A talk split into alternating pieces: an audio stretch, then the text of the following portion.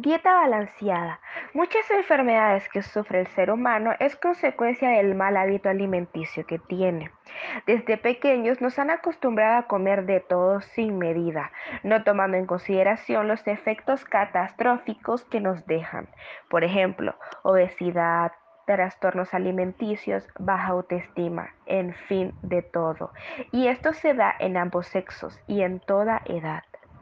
Dado el alcance que tienen los trastornos alimenticios en adolescentes y adultos de ambos sexos, es importante entender los trastornos y efectuar acciones para fomentar comportamientos saludables alrededor de la comida.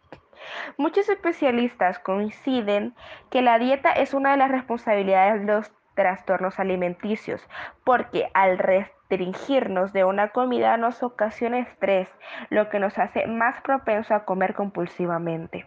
Es por eso que es importante entender la diferencia entre cuidarse y hacer una dieta.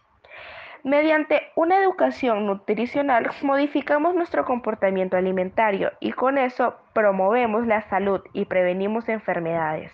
Debemos tener una actitud positiva, y esto nos ayudará a una alimentación correcta y equilibrada, no a una dieta estricta, sino a una concientización de una alimentación sana y equilibrada, acompañada de ejercicios físicos. Debemos cambiar nuestro estilo de vida, incluyendo además de una dieta equilibrada, ejercicios, tener una vida activa. Debemos estimular en las personas responsabilidad, en la forma en que nos alimentamos, ser positivas y darles ánimo a todas aquellas que les cuesta alimentarse sanamente y que no creen poder tener un cuerpo sano. La dieta no, tiene que ser estricta. La dieta es balancear los alimentos que ingerimos a diario. Una taza de leche con un par de tostadas, un jugo natural con tostadas, una taza de frutas con yogurt, arroz integral con pollo a la plancha y ensalada.